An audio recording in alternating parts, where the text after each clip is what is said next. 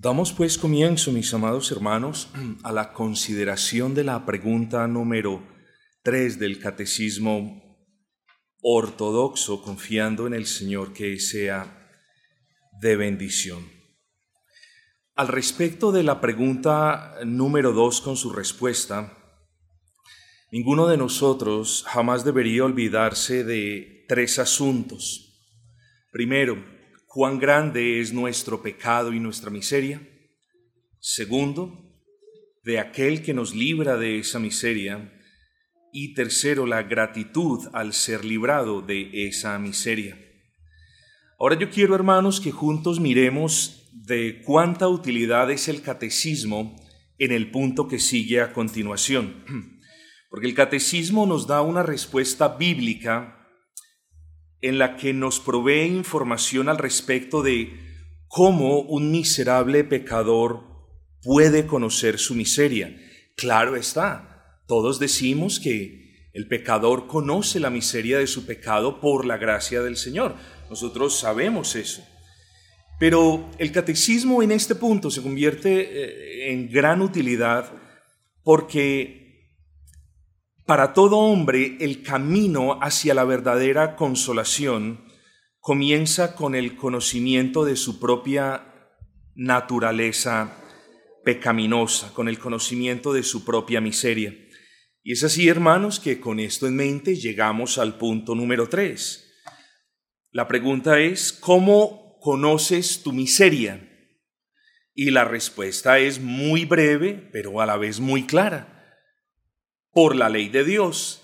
El ser humano conoce su miseria por la ley de Dios. Y ustedes pueden apreciar el soporte bíblico. Si el aspecto clave de la semana pasada fue el conocer nuestra miseria, el de esta semana es conocer el medio por el cual podemos conocer nuestra miseria. Sería de utilidad pensar en un microscopio es bueno y necesario para el paciente enfermo conocer que en su muestra de sangre hay una infección. Pero la pregunta es, ¿cómo se puede ver la infección? Y la respuesta es, por medio de un microscopio. O si deseo conocer los cráteres de la luna, qué sé yo, ¿qué instrumento utilizo? El telescopio. Bueno, luego la ley de Dios es el instrumento por medio del cual nosotros conocemos la magnitud de nuestra miseria, miseria que como ya lo hemos afirmado, es causada por nuestro pecado. Pero, ¿qué es la ley de Dios, mis amados hermanos? En ocasiones vamos a pasajes de la Escritura donde, dependiendo de su contexto, la ley de Dios puede significar todo el Antiguo Testamento, solo los primeros cinco libros es decir, el Pentateuco. En algunas ocasiones cuando se habla de la ley de Dios se está haciendo una referencia a los preceptos, a los estatutos y a los mandamientos del Antiguo Testamento. Pero también cuando se habla de la ley de Dios en muchos casos se hace referencia a los diez mandamientos conocidos como la ley moral del Señor. Yo estoy convencido, hermanos, de que en este contexto de la pregunta, el catequista hace referencia particular, quizás no exclusiva, pero sí muy particular, a los diez mandamientos de la ley moral de Dios. Así que la pregunta, ¿cómo conocemos nuestra miseria? La podemos responder en términos por la ley de Dios.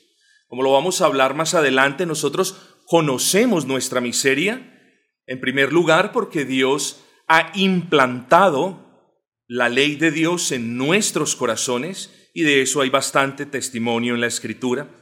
Pero hermanos, vamos a entrar en materia diciendo que todos sabemos que la enseñanza de las escrituras es que la ley de Dios es el reflejo del carácter de Dios.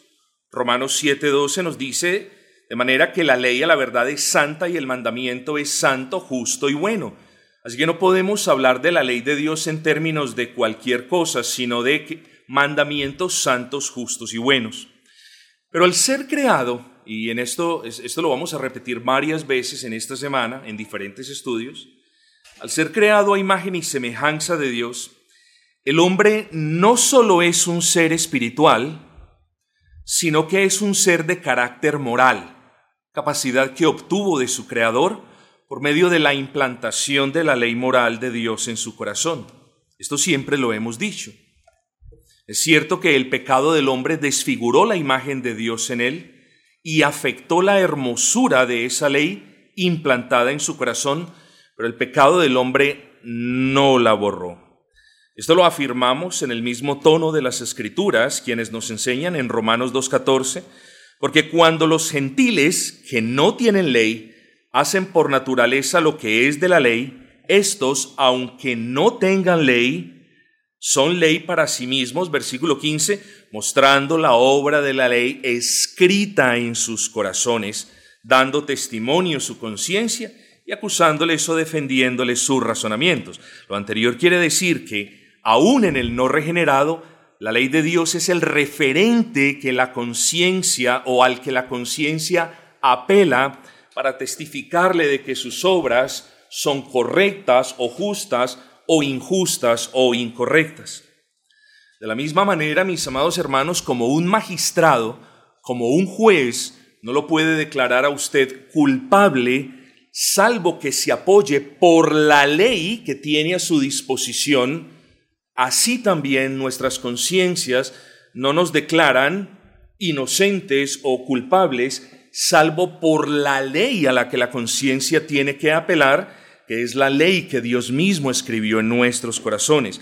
Luego, la ley es el instrumento que el supremo legislador, que nuestro buen Dios usa para mostrarnos nuestro pecado y la miseria nuestra como pecadores. Y es aquí donde el asunto se pone interesante, mis amados, porque en la regeneración el Señor recrea, recrea, no parcha, no sobrescribe, sino que recrea, hace de nuevo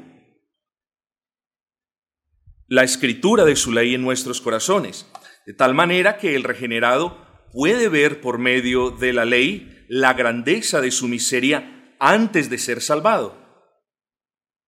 Pero también, hermanos, una vez hemos sido salvados, nosotros podemos continuar viendo nuestro pecado gracias a la ley.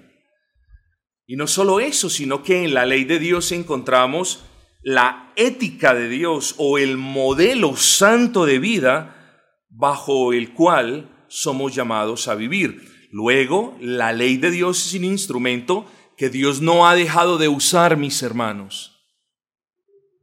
Después de mucho tiempo, creo que muchas personas todavía no conocen el uso de la ley de Dios o los usos de la ley de Dios. Pero uno de los usos es mostrarle al ser humano su pecado. Y eso es muy importante. Así pues, el cristianismo bíblico mira la ley como el instrumento en las manos de Dios por medio del cual podemos ver nuestros pecados. Esto no lo estamos diciendo aparte, claro está, de la luz del Espíritu Santo. Si el Espíritu Santo no arroja luz, nosotros vamos a continuar en plena ceguera espiritual. Así que, tanto en creyentes como en no creyentes, la ley le presta a Dios el servicio demostrarle el pecado al hombre sea quien sea. Yo creo que una cosa muy interesante y útil para nuestras almas es la siguiente. El hecho de que el Espíritu Santo, por medio de la ley, desgarre el orgullo del hombre y destruya sus pretensiones de justicia propia, es un acto lleno de gracia. Ojo con esto. No estamos diciendo, no estamos diciendo que la ley es gracia. Lo que estamos diciendo es que cuando el Señor usa la ley para mostrarnos nuestro pecado, nosotros qué estamos diciendo? ¡Wow! ¡Qué gracia tiene el Señor para conmigo! Luego decimos, hermanos, eh, que el, el uso de la ley con el creyente es siempre algo bueno para nosotros y nosotros debemos dar gracias al Señor. Así que podríamos decir el Señor manifestó su gracia permitiendo que su santa ley me enseñase mi miseria. Vuelvo y repito, El Señor manifestó su gracia permitiendo que su santa ley me mostrase mi miseria. Eso es gracia, hermanos. Eso es gracia. Así que para dar respuesta a la pregunta número tres, ¿cómo conoces tu miseria? El catecismo responde en términos de Romanos 3.20. Romanos 3.20 nos dice que el ser humano conoce la miseria de sus pecados por la ley de Dios. Porque Romanos 3:20 nos dice que por medio de la ley es el conocimiento del pecado. Y es muy importante tener esto en cuenta. Así que a manera de conclusión, mis amados, es claro que la ley cumple dos funciones. Primera, es como un maestro. Es como un maestro que le enseña al hombre su miseria esto lo podemos ver en Romanos 3:20. Pero es como un ayo. ¿Qué es un ayo? Bueno, varios lo definen de diferentes maneras. Generalmente hablando, eh, un ayo era un siervo de una familia, de una familia pudiente que se encargaba de llevar a los niños o a los menores de edad más bien, más específicamente, a la escuela o al tutor y que se encargaba de que estos menores se comportasen de una manera adecuada. Y esa es la ley, mis amados hermanos. Es un ayo que lleva a los escogidos a los pies de Cristo. Hermanos, ¿por qué le vamos a tener bronca a la ley? ¿Por qué vamos a decir, somos de la gracia, pero no tenemos que ver nada con la ley? La ley es buena es el reflejo de un Dios bueno, mis amados hermanos. La ley nos muestra el pecado, pero la ley, cuando hablamos en el contexto de los escogidos, la ley sirve como ese tutor que nos lleva, además de mostrarnos y de decirnos, ustedes son pecadores, no pueden satisfacerme plenamente, ahora nos hace Dios el favor de, de usar la ley para que de su mano vengamos a Cristo en total imposibilidad reconociendo que no podemos agradar a Dios salvo por medio de la fe en Cristo. Luego, mis amados, la ley es un instrumento útil de Dios y bueno para nosotros. Así que, hermanos, recordemos esto. Pregunta número tres del catecismo, sencilla de recordar.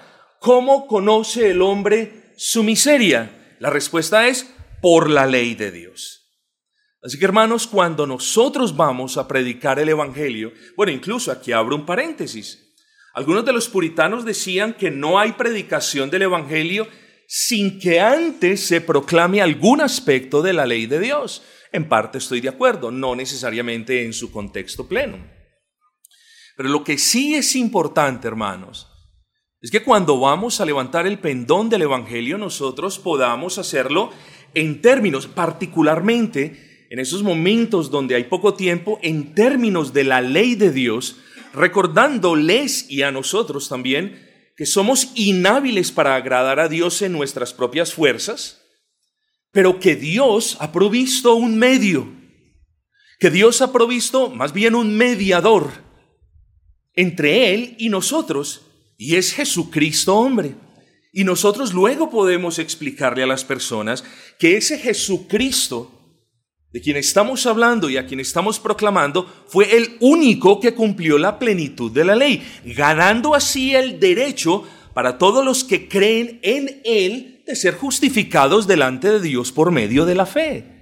Son razonamientos sólidos, válidos, bíblicos, sencillos, cortos, pero tenerlos en cuenta. ¿Cómo conoce el hombre la miseria? Por medio de la ley. Pastor, no hay nadie que le proclame a ciertas personas la ley de Dios. Ah, son excusables. No, ningún ser humano es inexcusable en virtud del testimonio que la ley de Dios da partiendo de sus propios corazones. Luego, mis amados hermanos, es menester nuestro proclamar esa ley y mostrar la imposibilidad de su cumplimiento pero también para el que la rechace, le queda la más triste condenación sabiendo de que no pueden negar la realidad con la que sus almas fueron tejidas, esto es, con la ley de Dios en sus corazones. Entonces damos gracias al Señor por la instrumentalidad de la ley del Señor, porque es aquel maestro que nos muestra el pecado, pero también es aquel ayo o tutor que nos lleva de la mano hacia Cristo, a los elegidos esto es. Así que damos gracias al Señor por esta breve meditación.